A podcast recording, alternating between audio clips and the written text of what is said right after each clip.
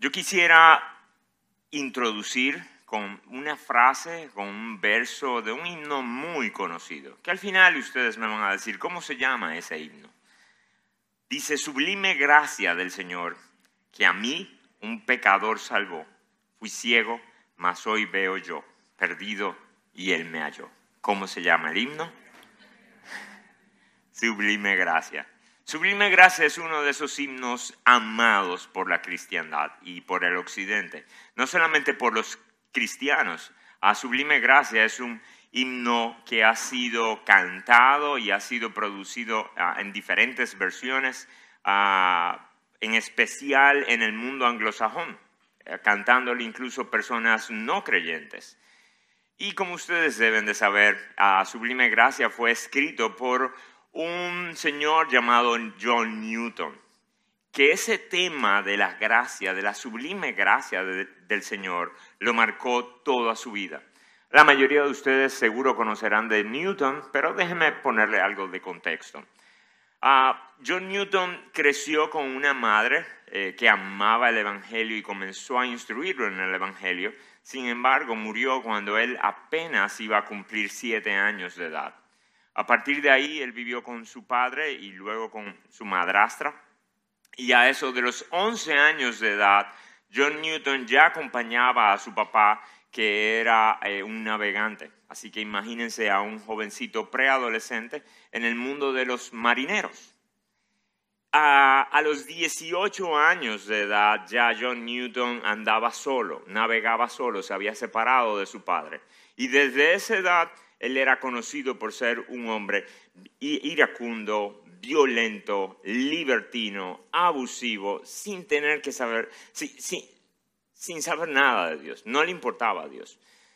Sin embargo, en una ocasión, eh, ya cerca de los 20 años de edad, eh, sufrió, su, navegación sufrió un naufragio, casi se ahoga, y en medio de ese naufragio, mientras el barco se hundía, él dice que es la primera vez que él realmente consideró la fragilidad de su vida y, más o menos le pidió cacao al Señor.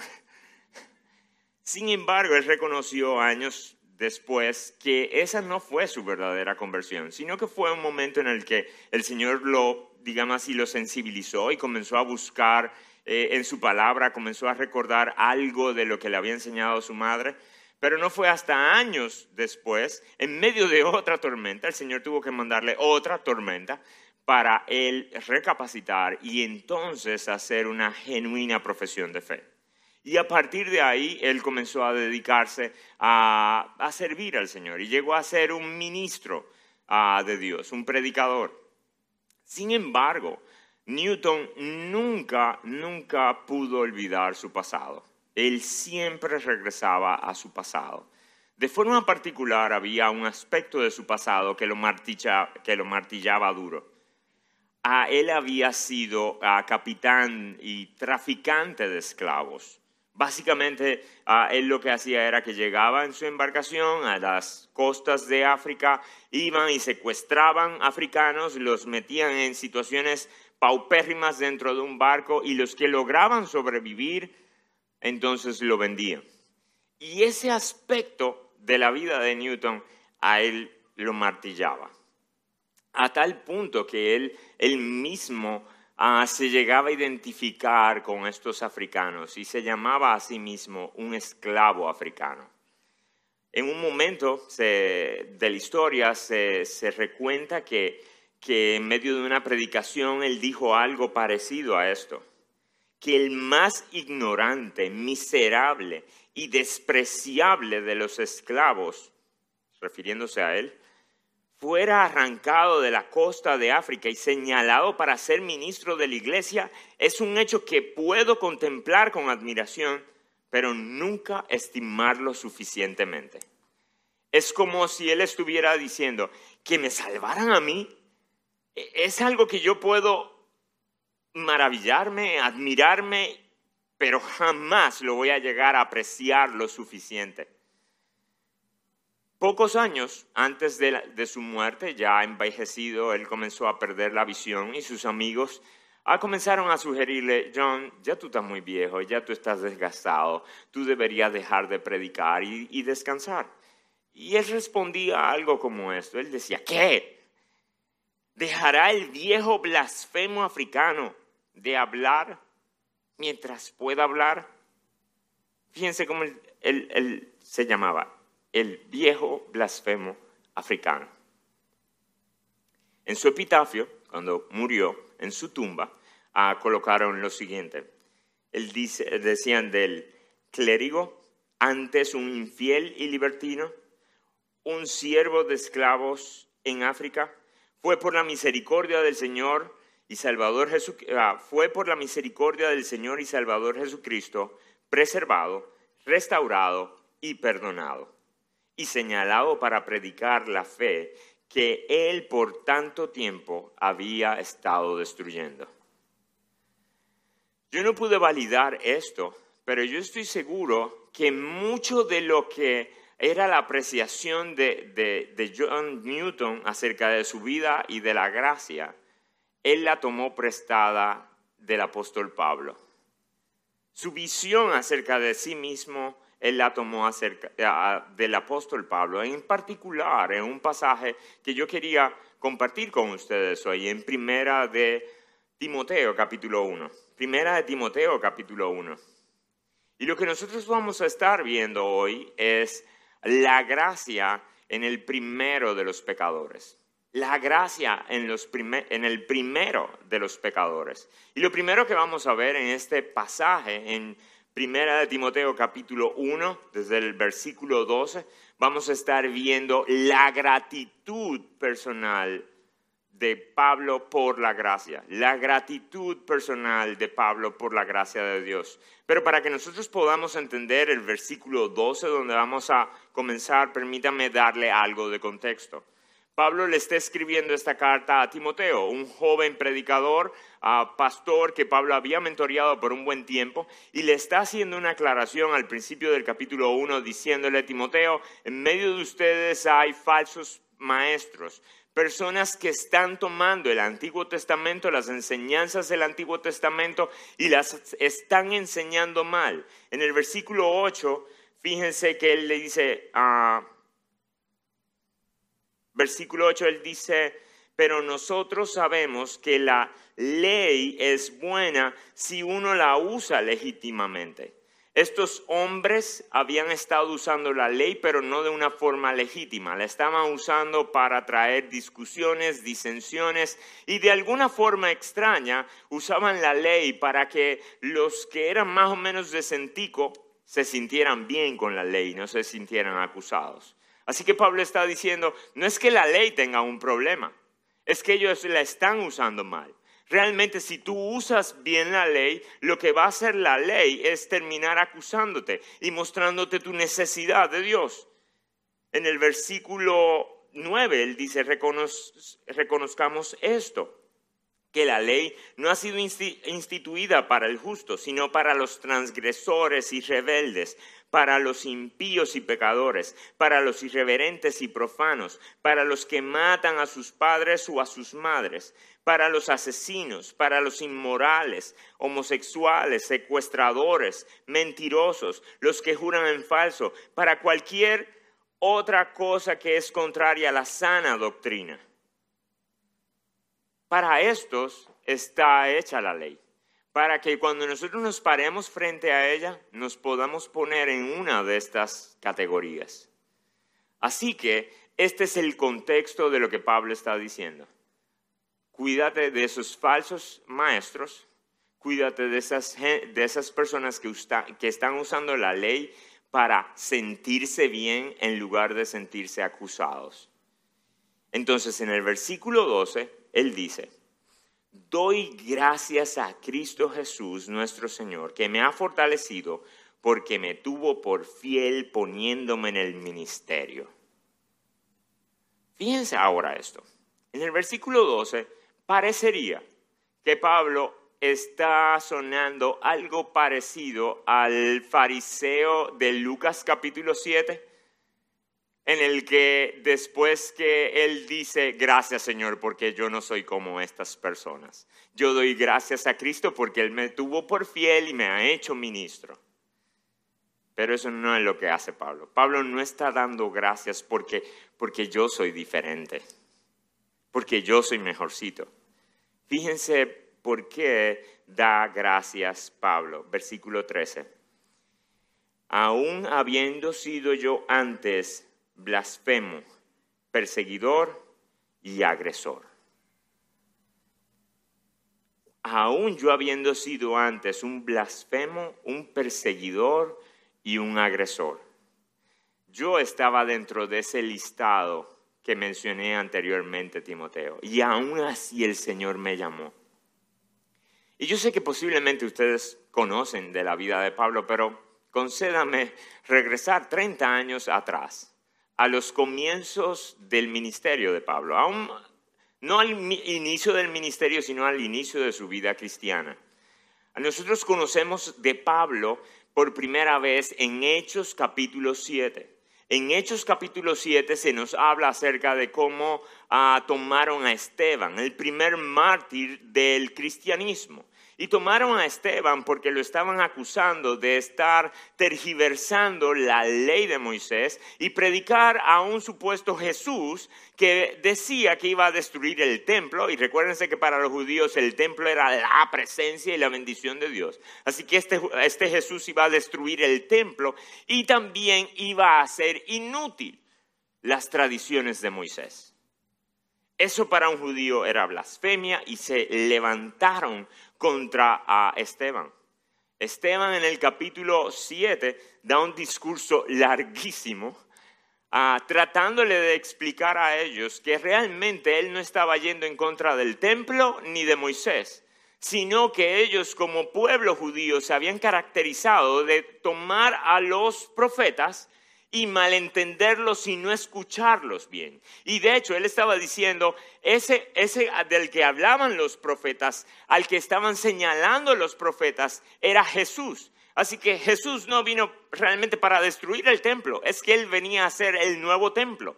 Y él no vino a ser inútil a Moisés, sino que él vino a cumplir con lo que Moisés había apuntado. Pero lo que él dijo acerca de ellos y de la dureza del corazón de ellos ah, les molestó muchísimo. Al punto que dice en el versículo 54, al oír esto se sintieron profundamente ofendidos y crujían los dientes contra él. Ah, los que se acuerdan de los muñequitos, ah, era como esa idea de, estoy furioso contra él. ¿Cómo él se le ocurre decir que nosotros tratamos así a los profetas? Versículo 57 dice, entonces ellos gritaron a gran voz y tapándose los oídos se lanzaron a una contra él. Lo tomaron, lo sacaron del lugar donde estaban, comenzaron a empujarlo hacia afuera, hacia la calle ellos determinaron apedrearlo, que era la forma en la que se mataba a un blasfemo, se ajusticiaba a un blasfemo, y comenzaron a quitarles las ropas para avergonzarlo. Y mientras le estaban quitando, al quitarle las ropas, sus túnicas, tiraron las túnicas y las túnicas de él cayeron en los pies de un joven, a los pies de un joven. Y mientras lo estaban apedreando, ahora imagínense que la cámara comienza a hacer un close-up de los pies de, este joven y comienza a subir hacia arriba hasta que llega a la cara de Pablo. 30 años antes de lo que vemos aquí en Timoteo. En ese momento él no se llamaba Pablo, o no lo llamaban Pablo, sino que le llamaban Saulo. Y mientras él estaba ahí viendo masacrar a un hombre, él estaba diciendo, sí, mátenlo, se lo merece. En el capítulo 8, versículo 1 dice, y Saulo estaba de completo acuerdo con ellos en su muerte. En aquel día se desató una gran persecución contra la iglesia en Jerusalén y todos fueron esparcidos por las regiones de Judea y Samaria, excepto los apóstoles.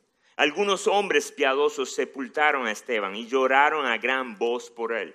Imagínense estos cristianos que van y recogen a su amigo apedreado, golpeado, mayugado, ensangrentado, recogen su cuerpo inerte y comienzan a llevarlo hacia una tumba. Y, posiblemente el montón de pensamientos encontrados que tenían en su cabeza, como, Y, se supone que esto era lo que le iba a pasar a los cristianos. Y fue para esto que nos convertimos. Y, un montón de, de confusión debían tener en la cabeza. Pero mientras Lucas habla acerca de, este, de esta escena de tristeza de estos hermanos enterrando a este que murió por decir que Jesús era el Cristo, el señalado de Dios, fíjense la otra escena simultánea que estaba ocurriendo. En el versículo 3 dice, pero Saulo hacía estragos en la iglesia, entrando de casa en casa y arrastrando a hombres y mujeres y los echaba en la cárcel. Así que mientras está por un lado la escena de luto y de lloro, por el otro lado sigue este Saulo, Pablo, yendo de casa en casa, pateando las puertas, entrando y diciendo, ¿tú te identificas con Jesús? Así, lo tomaban y lo arrastraban. Era en contra de su voluntad. Tomaba a hombres y mujeres se las llevaba. Imagínense la gritería que había en todos esos barrios. Llegó Saulo, corran. El miedo que debía causar ese nombre entre los niños, que podían pensar, si viene Saulo, yo sé que se va a llevar a mi mamá. Saulo era en cierta forma el cuco de aquella época. Más adelante, después que Saulo se convirtió, le dañé la trama si no, si no la conocían. Pero más adelante, en, en Hechos capítulo 26, Pablo recordando acerca de este tiempo en su vida, hablando con el rey Agripa, dando testimonio de cómo él había sido convertido, él dice, yo ciertamente, este es el testimonio de Pablo, yo ciertamente había creído que debía hacer muchos males en contra del nombre de Jesús de Nazaret. Es como, de verdad yo creía que eso era ser piadoso. De verdad yo creía que perseguir a Jesús era ser fiel a Dios y a Moisés. Y por eso lo hacía. Versículo 10 dice, y esto es precisamente lo que hice en Jerusalén. No solo encerré en cárceles a muchos con a muchos de los santos con la autoridad recibida de los principales sacerdotes, sino que también cuando eran condenados a muerte, yo daba mi voto contra ellos. Aparentemente no solamente fue el caso de Esteban que presenció y que aprobó Saulo. Él dice, no solamente era que yo entraba y buscaba a cristianos y los arrastraba y los metía en una carreta y se lo llevaban. Es que cuando hacían juicio yo decía, mátalo. Se lo merece. Ah, pero alguien puede decir, sí, pero pero él daba su voto, pero se mantenía distante. Él realmente... No, miren lo que dice en el versículo 11. Y castigándolos con frecuencia en todas las sinagogas, procuraba obligarlos a blasfemar. Y enfurecido en gran manera contra ellos, seguía persiguiéndolos aún hasta en ciudades extranjeras. Fíjense, al principio del versículo él dice castigándolos con frecuencia, los obligaba a blasfemar. Pablo era un torturador. Pablo llegaba a casa y decía, ¿de verdad tú crees en Jesús? Sí, yo creo en Jesús. Ok, vamos a ver. Y comenzaban a majarlo a golpes. Y luego de que estaba majado a golpes, le decía, ¿tú sigues creyendo en Jesús? Sí, yo creo en Jesús. Sigan. Él dice, los obligaba a blasfemar. Le causaba tanto dolor que los obligaba a negar a Jesús. Eso era Pablo. Eso era Pablo. Hasta que en el momento en el que él dice, eh, no, solamente yo, yo no me voy a quedar en Jerusalén, yo voy a salir a otros lugares. Ahora yo voy a ser misionero en contra de Jesús. Así como nosotros mandamos a misioneros a predicar de Jesús, él era un misionero en contra de Jesús. Y comenzó a buscar tomó cartas, iba hacia Damasco. En, Hechos capítulo 9 nos dice que cuando él iba hacia Damasco, dice en el versículo 1 de Hechos 9, Saulo, respirando todavía amenazas y muerte contra los discípulos del Señor. Esa idea de respirando amenazas es como cuando alguien ah, coge un pique, se enoja, estralla y todavía después de haber hecho todo un alboroto, no es suficiente. No, no, es suficiente. Así que él va camino hacia Damasco. Pero mientras él iba camino hacia Damasco, a perseguir a los que se, se identificaban con el camino o con Cristo, a buscar mujeres para regresarlas a, a Jerusalén, dice la historia que Jesús se paró en su camino. Mientras Pablo estaba, Cristo respiraba pacientemente y se paró en medio del camino y le dijo, Pablo, Saulo, Saulo, ¿por qué me persigues? ¿Por qué me persigues? Y luego le dice, dura cosa te es dar cosas contra el aguijón. La idea es, te estás lastimando a ti mismo. Y en un instante, el hombre que odiaba a Jesús se dio cuenta de quién era Jesús y comenzó a servir a Jesús.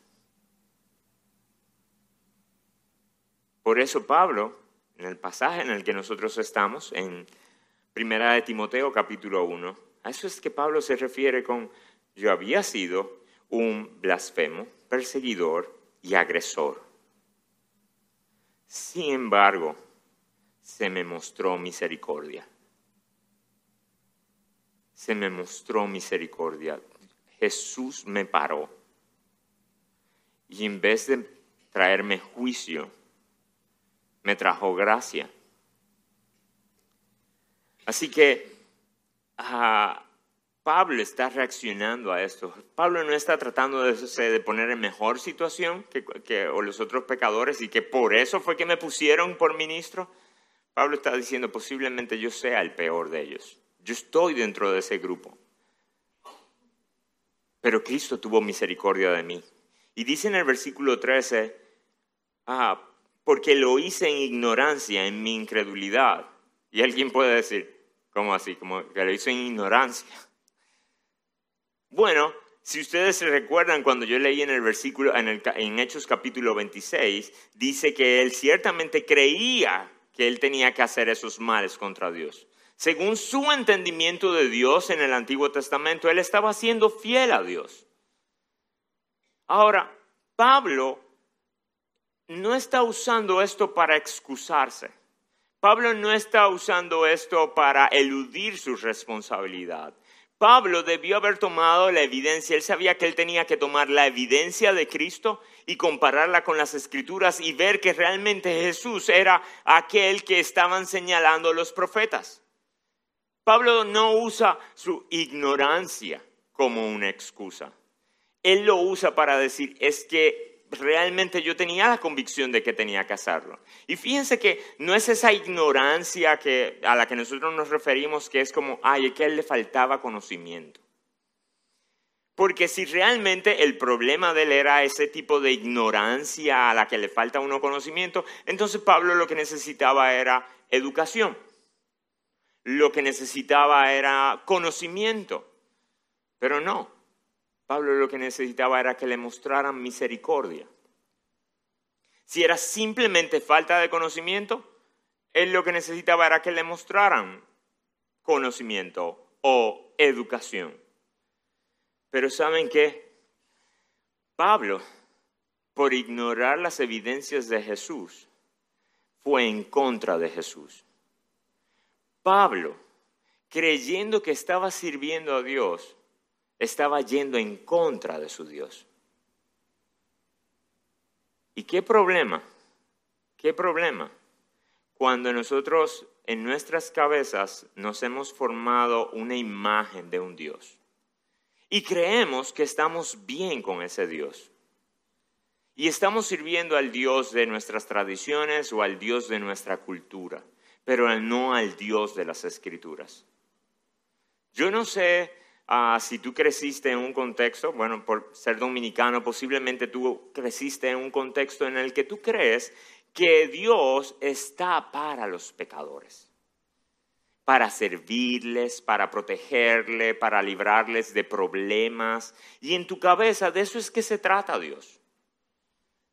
Cuando realmente las escrituras te dicen que Dios, que, que, se trata de que tú debes de vivir para Dios, no Dios para ti.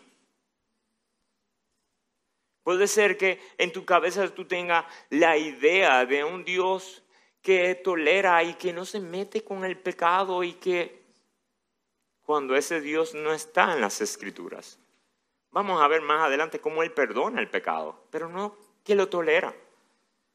Entonces puede ser que tú en ignorancia, por las ideas que te metieron desde pequeñito en tu cabeza acerca de Dios, estás yendo en contra de Dios. Por eso yo quiero pedirte que para que tú no cometas el mismo error de Pablo, uses las escrituras para informarte de cómo es ese Dios y actúes en conformidad a ese Dios.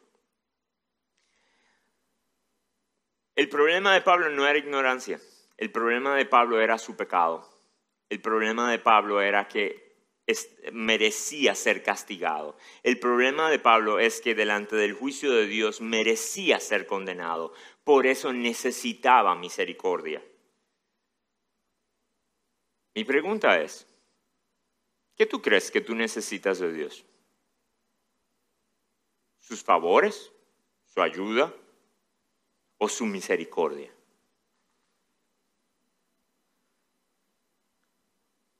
Si tú te das cuenta de que necesitas su misericordia, mira el versículo 14 lo que dice. El versículo 14 dice, pero la gracia de nuestro Señor fue más que abundante con la fe y el amor que se halla en Cristo Jesús. ¿Saben lo que él está tratando de decir cuando él dice que la gracia fue más que abundante? Es que en Cristo no solamente se encuentra la gracia suficiente, la gracia necesaria, es que en Cristo hay gracia ah, desbordante, hay gracia que se sobrepasa. En Cristo hay gracia más que suficiente. No solamente es la necesaria para salvar, es que Él se pasa de gracia. Alguien ha dicho que si en nosotros, que en, Jesús hay más misericordia que en nosotros pecado. Si, si tomáramos todos tus pecados y los pusiéramos en una balanza y dieran mil libras de pecado, ¿saben lo que hace Jesús con su gracia? Trae un camión de toneladas de gracia él, no trata de ah, equiparar, bueno, mil de pecado, mil de gracia. Es mil de pecado, millones de gracia. Así que si tú te has encontrado en algún momento necesitado de su misericordia, Pablo te dice, en mi experiencia, como un blasfemo, como un perseguidor, como un agresor, como alguien a quien Jesús paró y mostró su misericordia, yo te puedo decir que en Jesús hay de más. Ahora, ¿quiénes pueden disfrutar de esa gracia? ¿Quiénes pudieran disfrutar de esa gracia? Y es la, la, siguiente parte. Ahora Pablo habla de la disponibilidad de la gracia, no solamente su gratitud frente a la gracia, sino la disponibilidad de la gracia. En el versículo 15, miren lo que dice palabra fiel y digna de ser aceptada por todos. Cristo Jesús vino al mundo para salvar a los pecadores. ¿A quiénes vino Jesús? ¿A qué vino Jesús? A salvar a los pecadores. Déjenme decirles algo. Yo les puedo decir a qué no vino Jesús. ¿Ok? Jesús no vino a ayudar a salvar a los pecadores. Él vino a salvar. Y miren a lo que me refiero con eso de ayudar a salvar a los pecadores. Hay veces que uno puede predicar un evangelio o escuchar un evangelio en el que parecería como que Jesús está aquí muy dispuesto a salvarte, pero él dice, por favor, por favor, llega hasta ahí. Si tú llegas aquí, si tú haces esto, entonces yo voy y te rescato. O al revés, yo, tú estás allá y yo voy y te llevo y te pongo hasta aquí, pero ahora te toca a ti seguir. Jesús no vino a ayudar, a salvar. Jesús vino a salvar. Jesús no vino a sanar a pecadores. Jesús vino a salvar a pecadores dándoles vida eterna. Jesús no vino a mejorar o a reformar a pecadores. Jesús vino a salvar liberándolos del dominio del pecado. Jesús no vino no vino a encaminar a pecadores. Jesús vino a abrirles un camino amplio y seguro al Padre. Jesús no vino a dar un ejemplo. Jesús vino a vivir la vida que nosotros necesitábamos vivir y a morir la muerte que merecíamos morir. Jesús no vino a evitarle problema a los pecadores. Jesús vino para ser el refugio del peor de los problemas de los pecadores, la justicia divina. Y déjenme aclararles algo. Eso no significa que Jesús no pueda salvar, que Jesús no pueda mejorar, que Jesús no pueda librar de problemas. Pero ¿saben qué? Habrá muchos que vengan a Jesús y algunos serán librados y otros serán encarcelados. Algunos serán sanados y otros no serán sanados. Algunos serán rescatados de problemas y otros serán metidos en problemas. Y no es que Cristo está fallando, porque Él logró lo que vino a hacer, salvar. Así que, ¿a quiénes son? ¿A quiénes son a los que Jesús vino? A los pecadores. Y déjame decirte algo. Si tú no estás dispuesto a ponerte la etiqueta de pecador, entonces tú no puedes disfrutar de aquello a lo que Jesús vino. Si tú no estás dispuesto a reconocerte como pecador, entonces tú no puedes reconocer a Jesús como Salvador. Y déjenme decirles esto. Jesús vino a salvar a pecadores. A todos, a todos, a todo tipo de pecador en cualquier grado y sin importar la condición. A todos. No importa el tipo, no importa el grado, no importa la condición. Cristo vino a salvar a los pecadores ricos y a los pobres, a los poderosos y desamparados. Cristo vino a salvar a pecadores niños y a pecadores viejos, a vulgares y educados, a aquellos que son muy privados en su pecado y a aquellos que son muy públicos ah, mostrándolos. Él vino a salvar a religiosos y a seculares, a adictos y a sobrios, a vírgenes y a fornicarios, a heterosexuales y a homosexuales, a pro vida y a pro aborto. No hay un solo pecador por el que Jesús no haya venido. No hay una sola condición que te excluya de poder recibir su gracia. Así que yo te quiero volver a preguntar, ¿tú te consideras uno de esos pecadores? Fíjense eso, si uno se considera uno de esos pecadores y recibidor de la gracia de Dios, Ahora Pablo dice, miren qué produce la gracia de Dios en uno. ¿Tú crees que tú has recibido la gracia de Dios? Fíjate qué debería producir, qué actitudes debería producir en ti. La primera es humildad. Miren lo que él dice en el versículo 15. Cristo Jesús vino al mundo para salvar a pecadores, entre los cuales yo soy el primero. Ah, en la iglesia nuestra, en IBCJ, hay un par de hermanos, dos hermanos, que miden como seis, cinco, algo así. y son muy, muy, muy grandes. Y cuando yo los estoy buscando, que con frecuencia, ah, yo lo que hago es que miro hacia arriba y ellos sobresalen del grupo. ¿Saben lo que estaba diciendo Pablo? Si ustedes nos ponen en un grupo y la categoría es pecador, yo sobresalgo entre todos. Yo soy el primero, el primero de ellos. Soy el número uno. Por la vida que yo tuve, yo soy el número uno de los pecadores.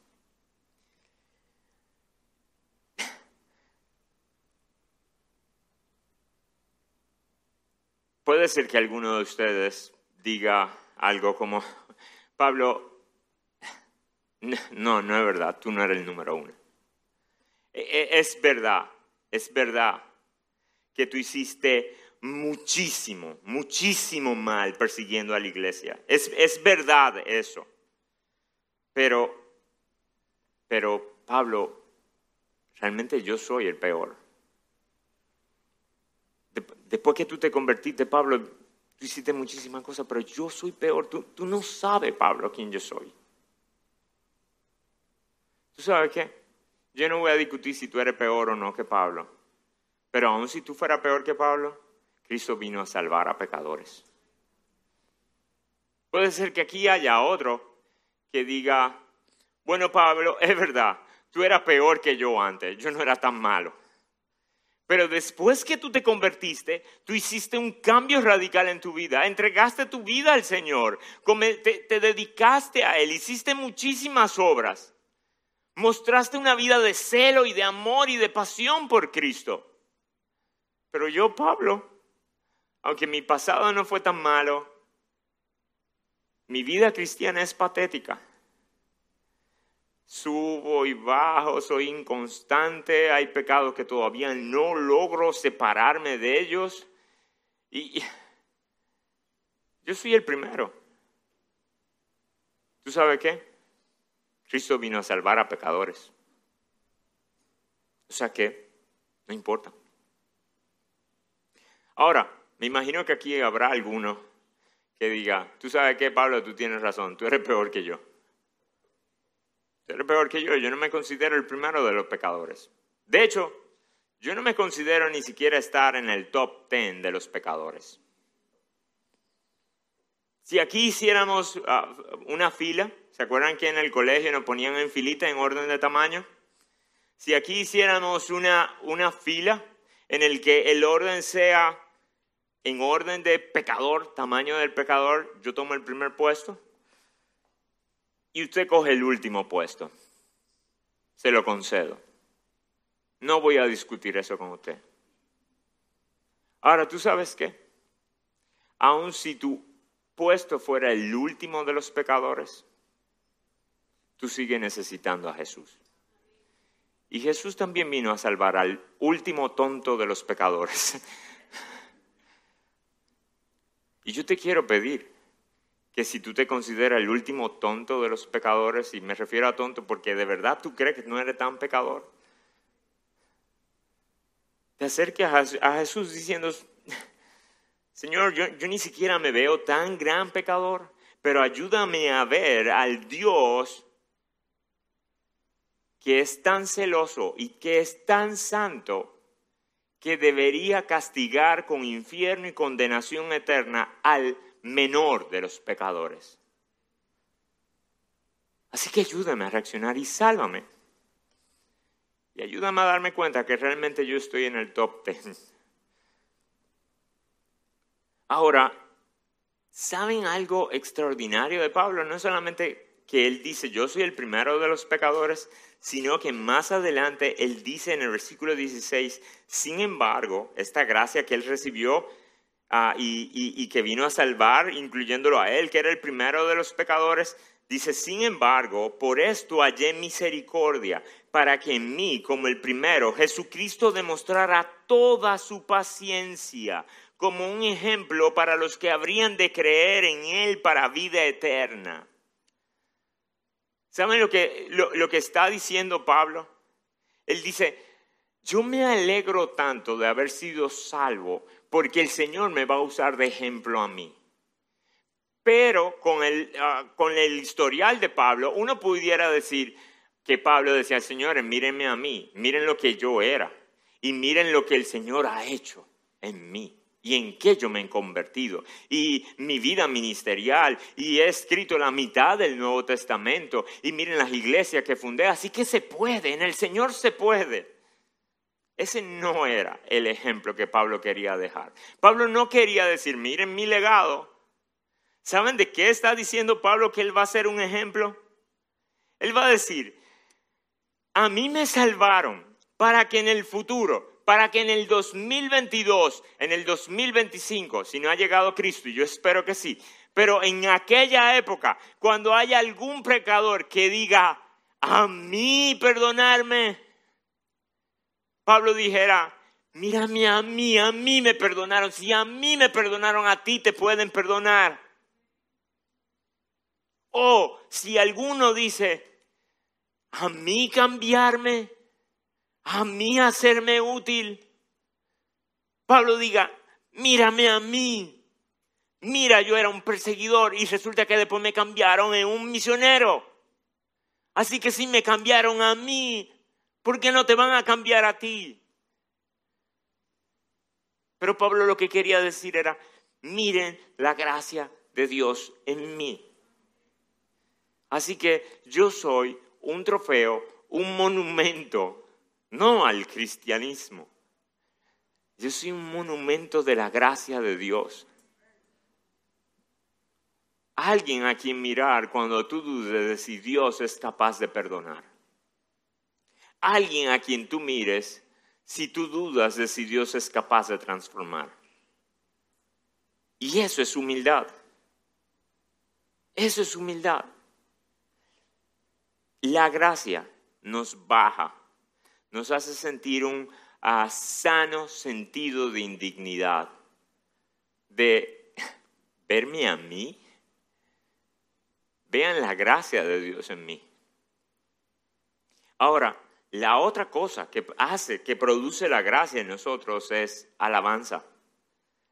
La gracia no solamente nos destruye y nos, no, o más bien no nos destruye y nos desploma y nos aplasta y nos hace andar por la vida diciendo, ay, yo el primero de los pecadores. No, esa misma gracia nos levanta y nos lleva a una vida de alabanza. Fíjense que él termina diciendo en el versículo 17, por tanto, al Rey eterno, inmortal, invisible, único Dios, a Él sea el honor y gloria por los siglos de los siglos. Amén.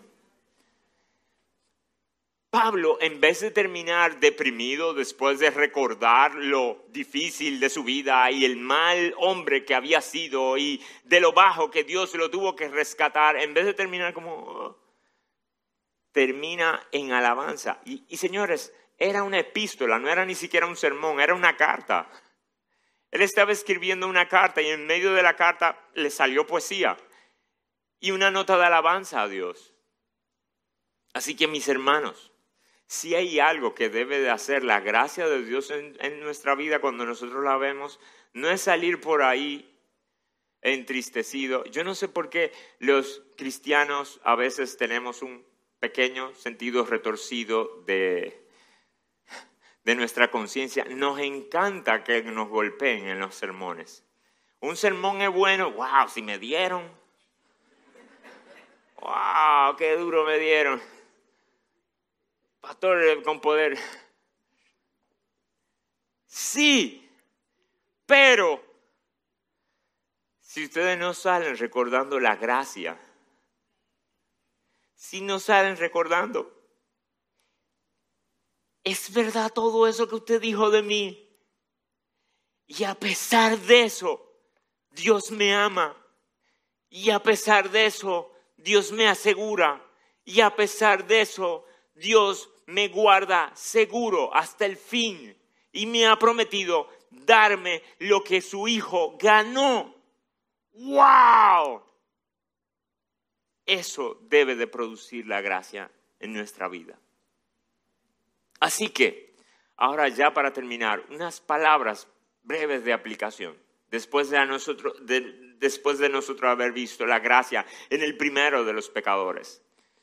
Lo primero que yo quisiera es poder decirles a los que no han experimentado esa gracia, a los que no han disfrutado de esa gracia, es que vean en Pablo